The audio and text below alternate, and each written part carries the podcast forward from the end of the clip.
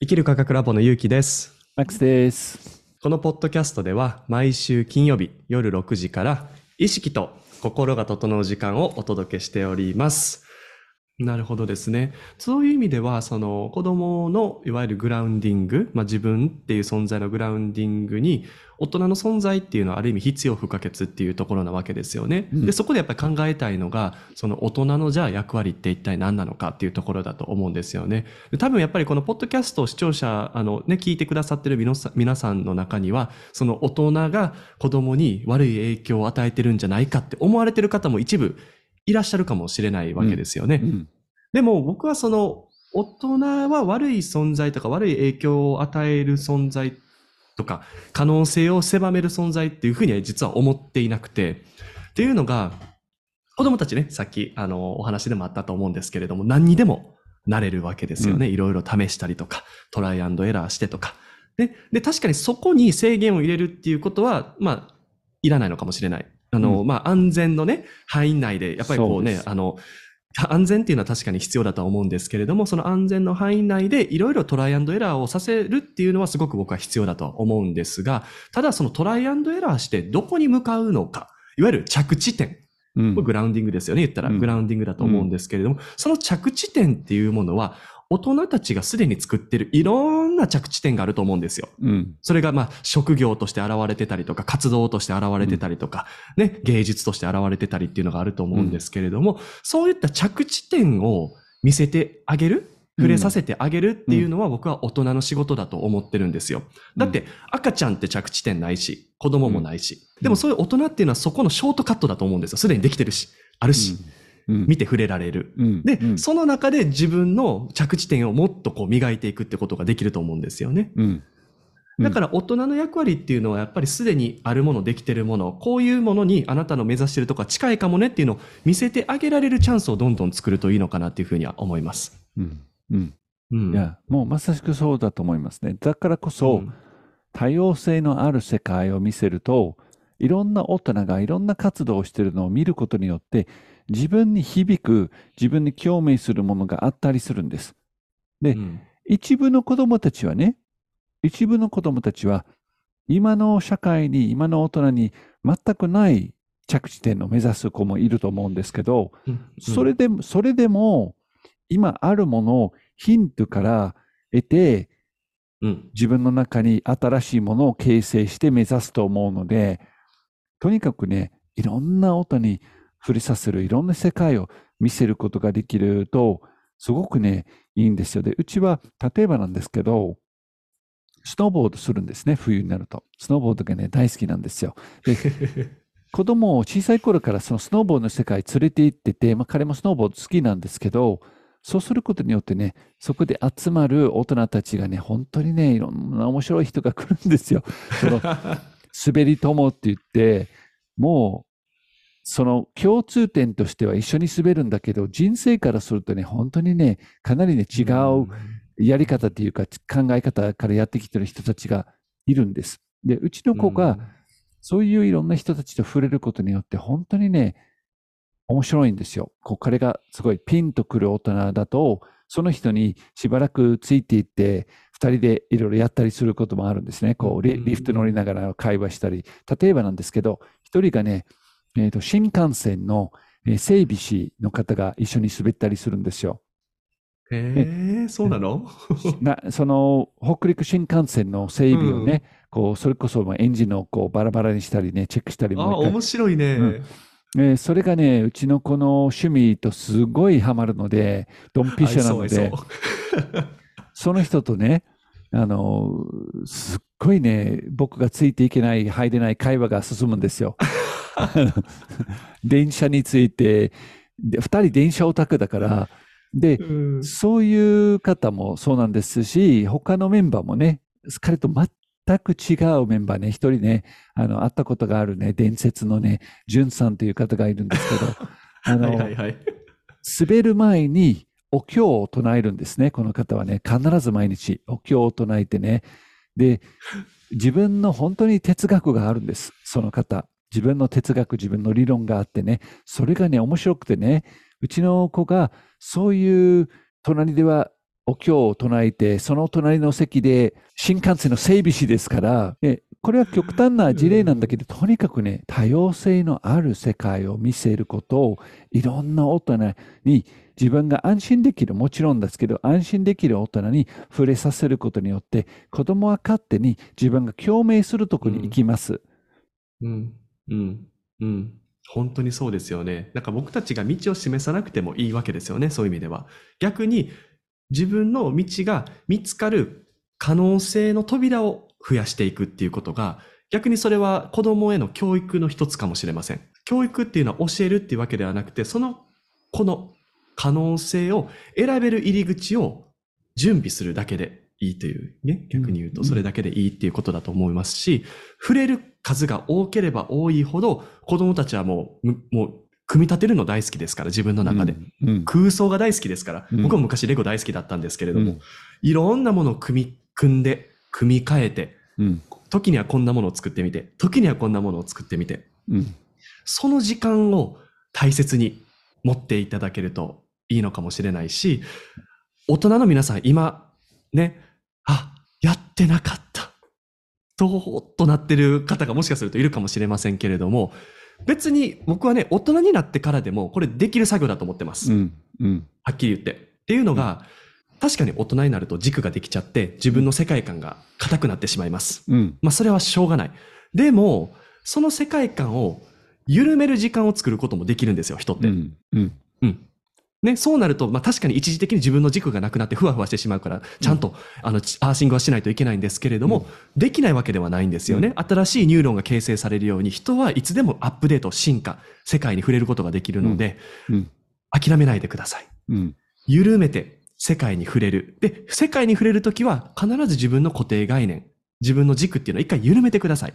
うん。これ先ほど言ってたプラスとマイナスの話ですね。うん。うん。この時ばっかりはやっぱりマイナスで、いろんな世界に触れていった方が、時間も有意義やし、普通に面白い。その方の見てる世界に触れられるっていうのが。うん。ね。一時的にスパイダーマンになれたら楽しいし、一時的にジェダイになれたら楽しいじゃないですか。うん。ね。だからもうそこは柔軟にね、別にもう疑いとかいらないんですよ。あ、この世界触れたら面白そうやなと思ったのであれば一回自分を手放して、触れる、入れる、うん組み替える、新しい自分の軸を作る。もうこの繰り返しでいいわけですよね。うん。そう思いますね。うん。ねこれはね、子供に対してもそうですし、大人に対してもそうですし、これをね、自分の軸をしっかり作って、その上にその軸を組み立て直す、アップデートすることを一生ね、心がけていただきたいんです。で、そうすることによってね、フレッシュな感覚で生きられるんです。そのためにきっかけ作りっていうことが、僕よく子育てでも言うんですけど、親が子供にたくさんのきっかけを作ってあげることだってできるんですから、そのうん多様性のあるきっかけですよ。それこそ、そのスノーボードの仲間に合わせたりね、別のとこに連れて行ったり、その別にお金たくさんかけてね、遠いとこに行かなくても、いろんな世界を見せるイコールきっかけ作りですね。きっかけを与えてるんです。自分自身にも与えることですね。つまり、新しいことをトライする新しい世界に自分の身を置くことで、その新しい世界に。ね、それはうん合う、合わないのがあるんですけど、それはね、損はないんですよ。自分が共鳴する教材、新しいパーツを作ってる中に、いろんなものに触れることによってね、自分にとってベストな世界が、ベストな方向が見えてくるはずです。で、もう一つ言うと、人間って12年間旅をしてると僕はすごく感じるんですよね。つまり、うん。自分が、僕の場合は辰年なんですけどね。ああ、そうですか。辰年は来年辰年になるので、ええそれでね、一つの周期を完成させるんですね。まや。12年間で。で実はうん太陽もこの12年間のスパンでね、動いてるんですよね、活動が。で、減ってまた上がるんですよ。これも来年がピークです。太陽も同じなんですけどね、12年間。なので、うん私たちは大人になっても常に新しい軸を作って、それをこう完成に向けて働いて、またね、厄年っていうものが来たら、それをね、壊していく作業なんですよ。確かに。ね、厄年が来ても、自分の価値観の頑固にね、手放さないと思うと、非常に辛い厄年になったりしますよ。で、その厄年になって、柔軟性を持って、じゃあ新しい学びが入ってくる、新しい何かが入ってくるという体制を持つと、まあそれでも簡単ではないかもしれないけど、よりスムーズに切り替えることができるんです。その時に頑固になるとうまくいかないんですね。で、どういうことかというとね、これは一つの例えからするとね、軸っていうのは、まあアーセングもそもそもそうなんですけど、意志っていうふうに思うとね、意志はね、すごい軸を持ってるんですね。うん。自分がどしっとね、そこにいるんです。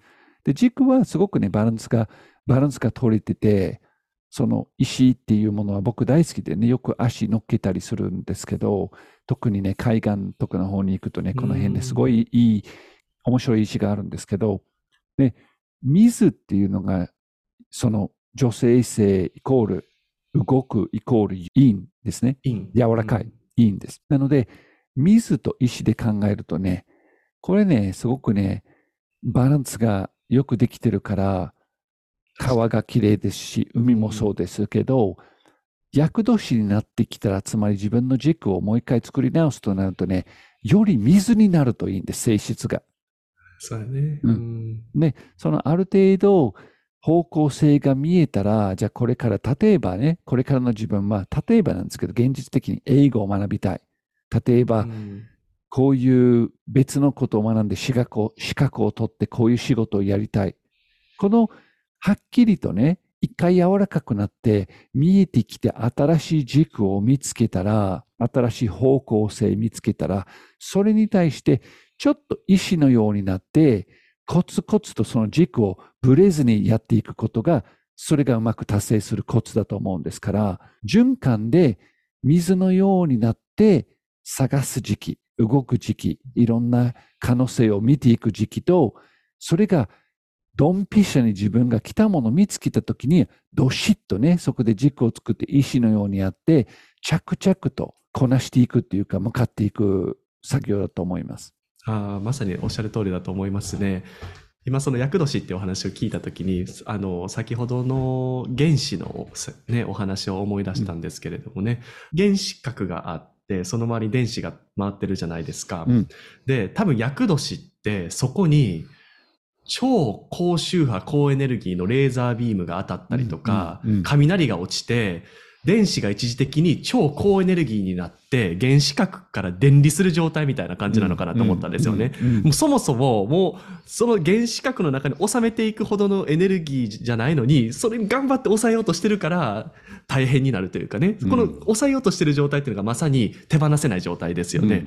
うん。この今の軸で、この今の原子の状態で保たせて、みたいな。でも本当は次のステップに行く準備ができてるはずなのにね、ボーンって出ていってるはずなのに、うん。あ、そこにいかに気づいて柔軟にこう手放していけるのかっていうのがすごいポイントになってるなっていうふうに思ったんですけれども、まあ、やっぱりだからね、厄年ね、進化するタイミングですからね、皆さん、その厄年が来た時はですね、一体何を進化しようとしてるのかとかね、一体自分の軸、この骨盤とか、ベースにあるものの、一体何がこれからの自分にもう必要がなくなったというか、まあ、お役目が終わった、ありがとうっていう状態ですね。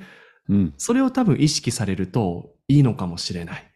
それが分かると本当にスムーズになると思うし、で、逆に子供たちって多分厄年なんか多分来てると思うんですよ、何回も。うん。でも、あんまり影響を受けてないと思いません？うん。なんか正直。なんかふわふわっという感じで。で、彼らなんで影響を受けないのかっていうと根本的に軸をシフトさせやすい時期だからなんですよね。うん。うん。うん。だからもう、パッと厄年来たら、はい、これ必要ない。はい、どうぞ。はい、次の、次の自分。みたいなね。うん。ことができると思うから、まあなんかその時の感覚もね、思い出していただいて、あ、もうこれ出ていくもんなんやなって気づいたのであれば、もうパッとこう握ってた手を緩めましょうん。そうですね。う。はい。うんまあ、それをね、本当に人生が一つの旅として考えると、その旅の中に何回も自分が生まれ変わるんですよね。でうん生まれ変わりながら、ある意味でね、一つのネクタイなんですけど、生まれ変わりながら、新しい価値観、新しい意識の設定、新しい、じゃあ、これをこれからここに向かっていくっていうポイント、受け入れながら、で、受け入れるだけだったらね、次から次へ変わっていくんじゃないですか。うんうん。それがもう極端に女性性に偏った場合はね、次からと次へと、その向かっていく目標が変わるから、一つも達成せずに、また新しいのを受け入れる。まだ、これがね、三日坊主ですね。確かに。なので、それはいろいろ試すのがね、そういう時期があっていいと思うんですけど、それが永遠に続かないことが重要ですね。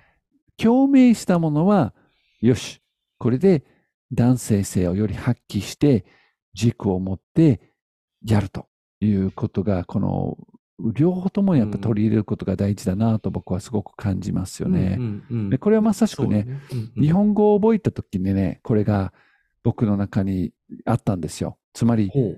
日本に来て、日本語を一言も喋れなかったんですよ。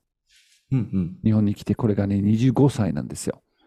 で、えその時に日本に来て、まあ、これからも日本大好きだから、日本に住みたいから、やっぱりベラベラに喋れるようにーなりたいわけですよ。その時、それが、はっきりとね、自分の中に、これ新しい学びが始まろうとしてた。それまではね、科学をすごい中心にやってきて、科学と意識の世界、瞑想の世界、呼吸法の世界で、それ切り替えてね、言語に、これからはもう日本語やるぞと。うんうん。ね、それをはっきりとね、そういう目標が見えて、自分が楽しくね、日本語でいろんな人と交流していることをね、今もまさしくね、皆さんとね、このポッドキャストを通じて日本語を使って交流できてるわけですよ。ね、そのうん25歳の時に、そのビジョンに向かって動いたんですけど、でも、その男性のパーツとして、男性性として、やっぱりその頃は、毎日短くていいから勉強したんですよ。日本語。それがテレビ見ながら、日本語でね、テレビで聞きながらだったり、まあ、ほとんどの日は実際にこう書いちょっと書いたり、ちょっとそういう言葉を覚える単語帳を作ったり、いろんなことしたんですけど、具体的にそれに向かって動いたわけですね。で、うんその新しい軸を見つけて、まあ日本に来るのもそもそもそうですね。別の世界を手放して日本に来て、そしてその日本語を覚えていく。それによってね、本当にね、自分の人生が豊かな、また新しいチャプターが始まったわけですから、うんだから、一回自分の、その時の自分のアイデンティティを、ある意味で手放してね、もう土初心者に戻って何も知らない日本語のもう本当に。ですから始まるわけですよね。はいはいはい。で最初の日本語ってね、やっぱりちょっと変な、変な日本語が教科書に入ったりするんですよね。うんうん。どうしてもねうん、うん変っていうか、あんまり使わないね、現代人は。っていうなので、はいはいはい。その最初の読んでた教科書の中に今でも覚えてるけどね、ちょっとこう、イラストがあって、そのイラストの中にね、えっ、と、隣同士の人がちょっと会話してたんですよ。で、うん一人はね、お元気ですかって言うんですよ。うん隣の、あの、隣人のね、こううんねはいはいはい。で、その人が答えるのが、おかげさまでって言って、これはすごい素敵な、素敵な日本語なんだけど、うんうんうん。今、日本に来て住んでて20年間経ってるんだけど、あんまりそういう会話は あんまり見たことない。しないよね 見。たことない、ないですようね。ーんそうよね。逆もしかりよね。あの、日本の方が英語を学ばれると、もう絶対に言わないようなね、あの、英語を学びますよね。もう突然なんか、あの、how do you do とかって言ったら絶対言わないよね。そういうことを、大体。言わない、ね顔言わないですね。言わま、言いません。ねえ、友達同士だったら大体 what's up って感じだから。うんうん ねえ、言わないっていう。まあそういうのもあるかもしれないけど、でもマックさん今もね、もう普通に日本人と間違えるぐらい普通に喋りはるから、あの、正直ね、本当にいつも喋ってると、あの、イギリスから来ましたなんていうフィールドを感じないんですよね。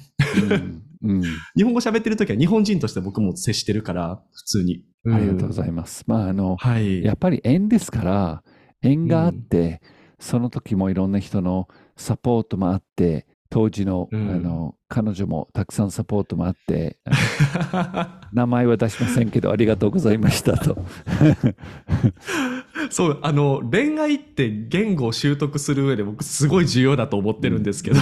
うんねえ、だってもう恥ずかしいとか言ってられないじゃないですか。コミュニケーション取りたいから。そうですね。そうですね。あれ結構子供の状態に近いよね。子供の時と。そうですね。まあ全体的に日本に来て僕子供に戻ったと言えるんですよね。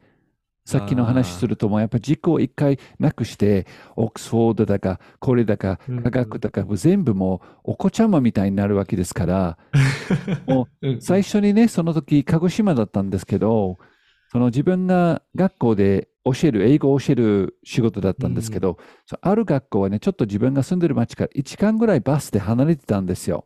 でそれをうん週1回ぐらい行ったんですけど、そのバスで行く時期はね、最初はね、バス乗ってその学校の近くまで行きたいんですけど、バスがね、漢字しか書いてないんですよ。あら。うん。番号、番号もないわけですよ。あ、本当に？なかったんです。これ、本当に田舎ですから、しかもね、手書きですよ。嘘やろ？嘘じゃない。ほんまに手書きで、こう段ボールかなんか刺してあるんですよ。その、あの、ええうん。で、漢字しかないわけですよ、しかも。ひらがなはとか、カタカナはすぐ覚えたんだけど、もう漢字だからね。で、でどうするかというと、通るすべてのバスを止めさせて、もう、こう、紙を持ちながらね、などこどこ、宮之城高校に行きたいんですが、みたいな、こう、その、その教科書通りに 読みながら、で、運転手さんが違うとか言って、まあ、その時も分からなかったけど、身振りで分かるから、それうんうん10個ぐらい止めたところで、うん、みたいな感じで 10回止めたんや。すごいね。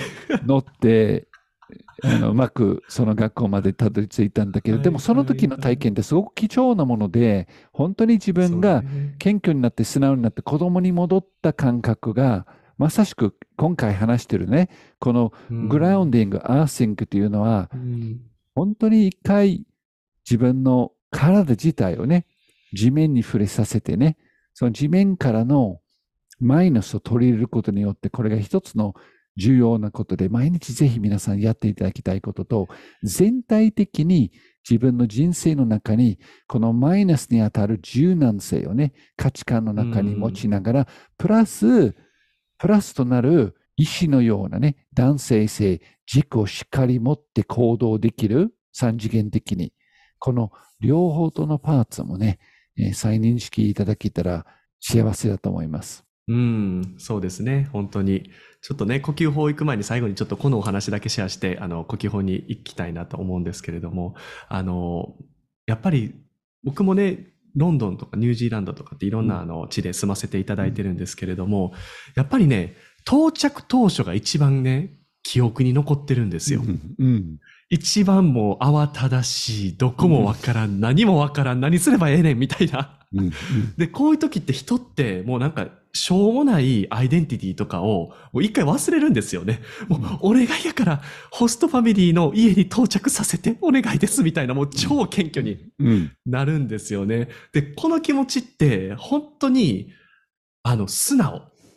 シンプルに言うと。うんすごい素直な状態で、なんかもうとりあえず、見るもの、得るもの、触れるもの、全部 OK にする状態。うんで、こういう時って本当に記憶にも残ってるし、すごい自分の人生の糧にもなってるし、学びにもやっぱりなってたりするんですよね。うんだから、なんかこう何かをこう触れたりとか学ぶ時って、いかにこの感覚に戻していけるのかがすごい今重要なんやなっていうのをもう、もうふと思いましたね。いかに自分っていうそのアイデンティティを一回ちょっと、あの、うんなしにして、うんもう本当にわからないから、もう知りたいみたいなね、全力で。うんこの感覚になれるっていうのが一つ重要なのかなっていうのと、後々その感覚を腑に落とす軸に戻るっていうプロセスもやっぱりね、先ほどおっしゃったように重要だなと思うので、やっぱりこのなんか、硬い、柔らかい、硬い、柔らかいっていうのをやる。で、柔らかくなるときは本当に謙虚に素直に教えてみたいな感じでいくのがポイントなのかなっていうふうに思いました。はい。いや、いいですね。この呼吸法をやることで、僕は、この知りたい。今は知らないけど知りたい。もう無限情報フィールドに向かってね、宇宙そのものが意識を持ってるわけですから、私たちが地球にいながら、肉体を持ち持ちながら、自分の人間のドラマを持ちながら、それ以上の世界を知りたい、感じたい、教えてっていう、この素直な気持ちで謙虚な気持ちがまさしく呼吸法で育てたいところですよ。なので、うん最後の呼吸法はそういったテーマでちょっとやりたいと思います。はい、お願いします。じゃあ、行きます。正座でもいい、あぐらでもいい、自分が気持ちよく数分じっとして座れる姿勢を作って、落ち着いて自分の座るポジションに入って、目を閉じて、スローな呼吸。鼻から吸って、鼻から吐き出す。スローな呼吸。優しい呼吸。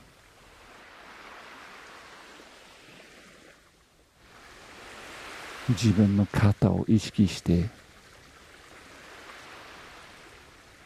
リラックスさせてスローな呼吸。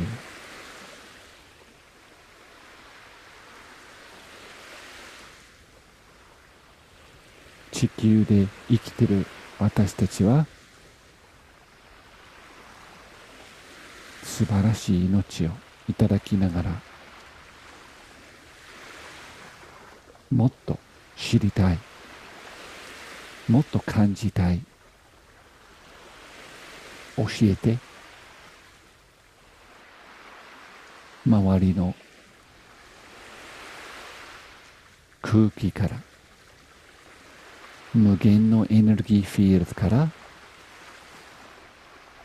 情報が答えが来る。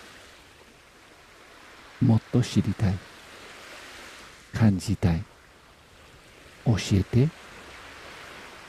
素直な。心で。スローな呼吸。空っぽになって。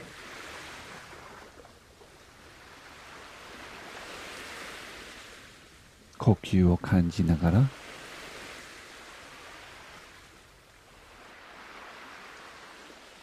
フィールドから。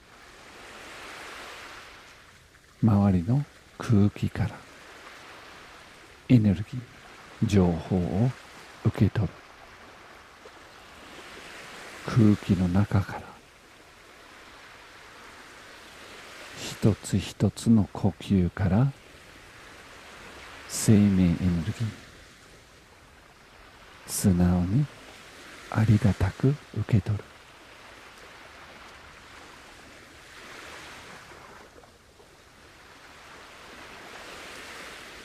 準備ができたら体を少し動かして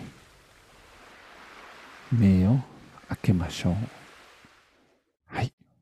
これで呼吸法もできました。はい、ありがとうございました。ね、こうやって、まあ、呼吸も通して、ね、自分のアイデンティティっていうものをね、少し広げるっていう感覚がね、少し体感できたらよかったかなというふうに思いますし、まあ、どこかね、勉強行かれたりとか、うんね、セミナーとか行かれた時とかも、一度ね、話を聞く前にその呼吸を思い出していただけると、多分いつも以上というか自分が気づかないようなインプットがあると思います。うんまあそれもワクワクしながらですね、このポッドキャストで学んだ呼吸法をちょっと日常でも試してみていただけたらなというふうに思いますね。ということでね今度ね12月24日のクリスマスイブのイベントもぜひ皆さん誘いたいですね、うんはい、そうですね。ええ、はい。もうその日ね続々とすでに申し込みいただいてるんですけどもっともっとねたくさんの方々とシェアしたいと思いますでそのイベントは、えーどういうことをしますかって一回ゆきさんにそうですね。はい。まあこのイベント12月24日クリスマスイブの、えー午後7時から、えースタートするイベントになるんですが、あのー、ズーム開催です。ですので、もうリアルタイムのライブになります。えー生きる科学ラボの初めてのライブとなるんですけれども、そこではですね、もうリアルタイムに皆様が日々、えーっと、感じていること、まあ、日々疑問に思っていることですね、うんをもういろいろ僕たちにね、投げていただきまして、もうその場でですね、いろいろとお答えしていこうかなっていう回。あとね、多分リスナーの皆様は、あの、生きる科学ラボのポッドキャストを聞いていただいて、まあ、過去のエピソードとかでね、あの、疑問に思ったこととか気になることもあると思いますから、まあ、この機会はチャンスですよ。皆さんね、チャンスですから、あの、ぜひどんどん質問もね、そこから投げてくれたらなというふうに思いますからね。楽しみですね、マックさん。そうですね。本当にみんなでやり取りしながら、ハートが温まることをテーマにしたいと思いますので、えー、皆さんのお申し込みを楽しみにしてます。このね、ポッドキャストの下をね、見るとね、ポッドキャストのエピソードの情報とか、エピソードのノートがあるはずです。Apple でも Spotify でも、その中にね、申し込みのリンクがあります。そして、このポッドキャストね、いつも聞いていただいて本当にありがとうございます。そして、もう一つね、お願いがあるんですけど、このポッドキャスト聞きながらね、ポッドキャストの登録と評価をしていただければ、どんどんね、評価が高まると、もっとね、たくさんの人々が聞けるようになってきますので、えっ、ー、と、そのアルゴリズムが進めてくるのがね、評価が高い方が進められるので、えー、お願いできたら、ぜひ、えー、評価の方もよろしくお願いします。お願いします。ありがとうございます。またね。はい、皆さんまた来週。またね